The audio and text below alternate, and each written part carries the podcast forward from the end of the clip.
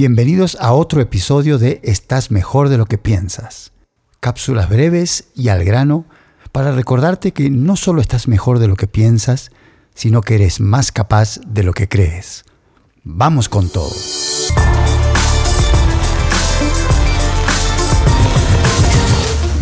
Hoy vamos a hablar de cómo las pequeñas acciones te llevan a grandes resultados. Somos criaturas de hábitos, no cabe duda, y hemos estado hablando de ese tema bastante, porque es fundamental. Crear buenos hábitos para reemplazar los que no te sirven hoy es algo que tiene un poder transformador para que vivas intencionalmente el tipo de vida que quieres, obtengas los resultados que quieres, alcances los objetivos que tú quieres para vivir una vida de satisfacción y bienestar.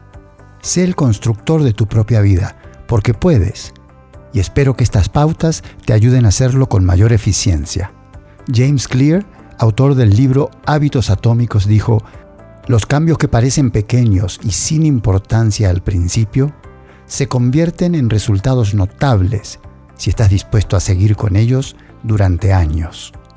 Para alcanzar tus metas necesitas un sistema, necesitas crear hábitos para reemplazar los que no te sirven más en este momento de tu vida y tienes que perseverar lo suficiente para que produzcan su magia lo escuchas una y otra vez porque es la pura verdad. En 2019, uno de los libros más populares fue Hábitos Atómicos, de James Clear. Es una guía práctica para romper los malos hábitos y crear otros buenos. El autor explica claramente por qué los pequeños hábitos cotidianos conducen a un gran éxito. Si todavía no lo leíste, te lo recomiendo. Pero no te limites a leerlo. Lleva a la práctica todo lo que aprendas. Hasta que lo hagas, te enumero nueve micro hábitos que pueden mejorar tu vida. Número 1. No reacciones ni te apures a responder. Es cierto, el movimiento es crucial. Actuar, tomar medidas, lo hemos dicho mucho y no deja de ser cierto. Progresar es la manera de sentir satisfacción, la única manera de crear optimismo y alegría. Como seres humanos lo necesitamos y para eso hay que actuar. Pero eso no significa que tengamos que responder rápidamente a todo y menos aún reaccionar ante todo. Aprender a decir eh, te confirmo más tarde o te llamo para que veamos ese asunto y otras frases similares vale la pena. En lugar de decir que sí a una petición, solicitud, a una oferta, que después te das cuenta que no encaja en tu horario porque tenías otro compromiso, crea tensión. Por eso mejor tomarte unos minutos para pensarlo te ahorra una gran cantidad de tiempo, energía y decepciones a largo plazo. Recuerda que habitualmente sacrificamos mucho los beneficios a largo plazo a cambio de lo inmediato, que por cierto no siempre es gratificante, incluso a corto plazo. Número 2. Esfuérzate para completar una tarea cuando no sea de tu agrado. Cada día elige una pequeña tarea que no quieras hacer y complétala desde lavar los platos hasta hacer la cama, salir a correr hasta hacer la cena, en lugar de pedir comida, lo que sea. Si eres como yo, alérgico a los trámites, hacer un trámite y hazlo ya, quítatelo de encima. Después de hacer esto durante unos días, te darás cuenta de que el problema no es la tarea en sí misma, es tu hábito de postergar las cosas, sobre todo las que no te gustan. Es porque habitualmente nos gusta lo más cómodo especialmente cuando no tienes una opción. Pero a menudo, una vez que das el primer paso, te pones de humor y haces el trabajo. Después de completar tareas pequeñas durante unos días, anímate a hacer otras más grandes. Vas a ver que eso te da impulso a hacer las pequeñas tareas para después pasar a otras más grandes. Lo digo porque me funciona. Número 3.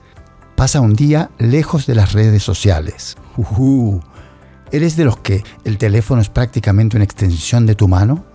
¿Lo miras sin un motivo particular y te paseas por las redes durante 30 minutos como mínimo, en el mejor de los casos, sin darte cuenta? Ojo, obviamente hacerlo con un motivo concreto es otro cuento. El ejercicio aquí es darte cuenta que es posible prescindir de la Internet por periodos de tiempo prudentes para concentrarte en tu trabajo o para descansar la mente y las emociones. Es útil si usas las plataformas con moderación. Una opción sería no usarlas los domingos, suponte. En mi caso, decidí hace ya un buen tiempo que no miro el teléfono hasta haber finalizado mis actividades matutinas, previas a empezar mis actividades laborales, para lo cual reviso correos en la compu o el teléfono por si algo llegó por WhatsApp, ya que mi trabajo es primordialmente en línea, pero no empiezo el día mirando el teléfono. Punto. Ya es parte de mí y de mi vida y no me cuesta tanto, y reduce en una medida la cantidad de tiempo que paso en redes sociales, porque en mi caso es parte de mi trabajo. Así que si también estás luchando con esto, empieza de a poco. Prueba de pasar un día lejos de las redes sociales o no conectes tu teléfono al Wi-Fi mientras estás trabajando. Cuando te des cuenta de que no te estás perdiendo nada al estar un día sin conexión, elegirás conscientemente pasar menos tiempo en línea todos los días. Número 4. Prepara tu próximo día la noche anterior. En especial para las mujeres, prepara tu ropa y pon todo lo que vas a necesitar en tu bolso. Para los hombres esto es chino básico, pero la mayoría de las mujeres tienen una larga lista de cosas que necesitan tener en su bolso y olvidarlas crea tensión y estrés. Anota una lista de tareas y revisa tu calendario para ver si programaste alguna reunión o llamada o lo que sea que te funcione para recordar las tareas importantes del día. Haz todo lo que puedas para que el día siguiente fluya sin fricción. Si tienes un plan, haces las cosas más rápido. No es magia, es pura lógica. Y como bono, te estresas menos, disfrutas más y tienes más tiempo. Número 5. Come despacio y con serenidad. Cuando estás comiendo y trabajando, leyendo, viendo una película al mismo tiempo, a menudo comes más de lo necesario y no es bueno para la digestión. Además, no disfrutas de la comida, ni estás siendo productivo o productiva. ¿Puedes saborear tu comida si estás tratando de descifrar un documento de Excel? Obvio que no. Almorzar o cenar no debería llevar más de 10 a 15 minutos. Entonces, ¿Desde cuándo estamos tan ocupados que no tenemos ni 10 minutos para alimentar nuestros cuerpos? Que es algo necesario, que es algo importante y es algo que puede ser muy placentero. Puede ser un gran placer o una tortura, porque la mala digestión causa otros varios problemas. La próxima vez que comas, haz lo siguiente. Come. Hazte el favor. Vas a ver que no es tan fácil no tener el teléfono cerca y el simple hecho de que tengamos que autoconvencernos de que no hace falta tener el teléfono a mano mientras comemos, debería plantear algunas preguntas. Número 6. Esto puede o no gustarte, pero funciona. Utiliza un temporizador para tus tareas. ¿Escuchaste de la técnica Pomodoro? Pues bien podría ser una de las Biblias de la productividad. Se hizo tan famosa porque funciona de manera que merece mucho respeto. No es el único método, pero el principio detrás de este método funciona. Hay quienes sugieren periodos de tiempo más extensos, de una hora o 90 minutos, que los 25 minutos que sugiere la técnica Pomodoro. Lo fundamental es hacer las pausas para renovar y recargar y regresar a la tarea o la actividad productiva. Sin esas pausas, lo más probable es que pierdas eficiencia y concentración. Yo utilizo la técnica Pomodoro de una manera que funciona para mí.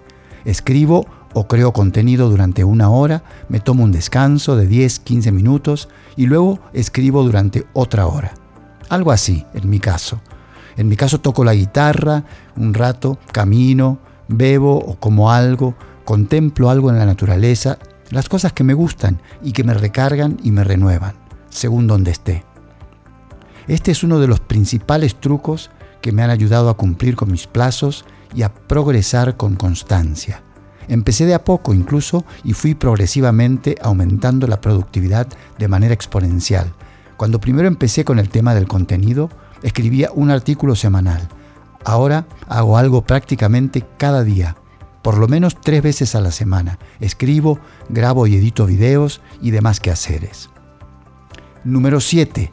Pon tu teléfono en el lado opuesto de la habitación. Estamos en contra del teléfono, parece. Pero a lo que vamos es a no desgastar energía y a evitar distracciones. Si tienes el teléfono a tu lado cuando duermes, seguirás pulsando el botón de snooze hasta que sea casi demasiado tarde para salir de la cama.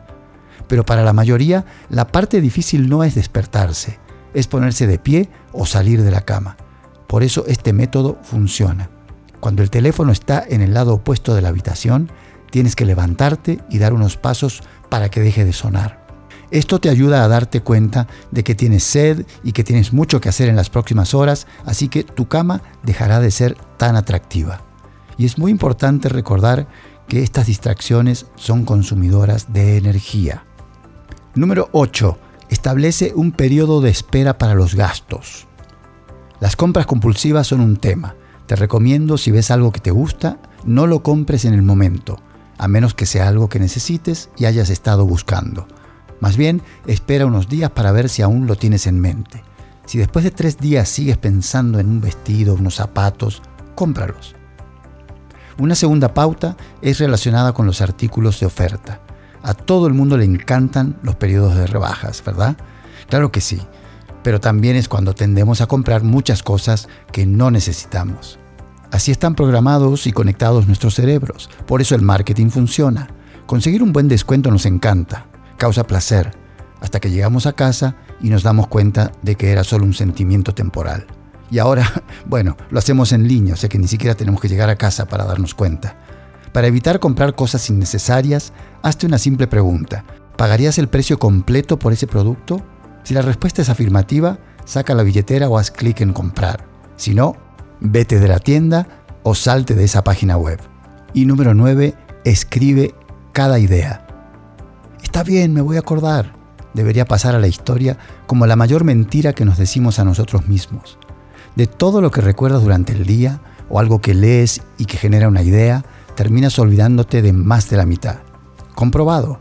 Así que consíguete un cuaderno, un diario o una agenda, lo que te sirva más y te guste, y haz el hábito de escribir todo, incluso las cosas tontas que no parecen importantes. Puede parecerte trivial ahora y más adelante puede ser muy útil. Pensamientos finales. La principal razón por la que la gente no alcanza sus objetivos es porque intenta solo hacer cambios drásticos en lugar de construir pequeños hábitos cotidianos. Para hacerlo, solo hay que seguir estas dos simples reglas. Número 1. Paso a paso. Haz una lista de los malos hábitos que tienes y de los que quieres deshacerte. En lugar de estresarte tratando de deshacerte de todos, escoge y concéntrate en adquirir un nuevo hábito a la vez. No intentes beber dos litros de agua cada día si solo has bebido un vaso antes. Trata de beber dos vasos por día y aumenta lentamente. Añade una verdura más a tu dieta, corre un minuto más en la cinta de correr o camina primero unas cuadras cada día. Lee una página más cada noche del libro que quieres terminar. Y número dos, reemplaza lo malo con lo bueno. Es más eficiente reemplazar un buen hábito para desplazar uno malo. Elige algo que te haga falta incorporar a tu vida y aumenta lentamente el tiempo que pasas construyendo ese buen hábito. Cuando sientas que se ha convertido en un hábito, empieza a trabajar en el siguiente. Hazlo en lo físico, en lo emocional y en lo mental intelectual. Como dijo James Clear en Hábitos Atómicos, no te elevas al nivel de tus metas, gravitas al nivel de tus sistemas. Así que asegúrate de tener un sistema bien establecido para cada objetivo. En próximos podcasts vamos a tratar el tema de la adquisición de nuevos hábitos, como también el de la creación de sistemas para tu vida y tu negocio o tu actividad profesional. Te invito a que me sigas en las redes, Facebook, Instagram, YouTube, Rodi con Y, Correa Ávila, o entra a mi sitio web rodicorrea.com. De nuevo, Rodi con Y. Hasta la próxima. Chao.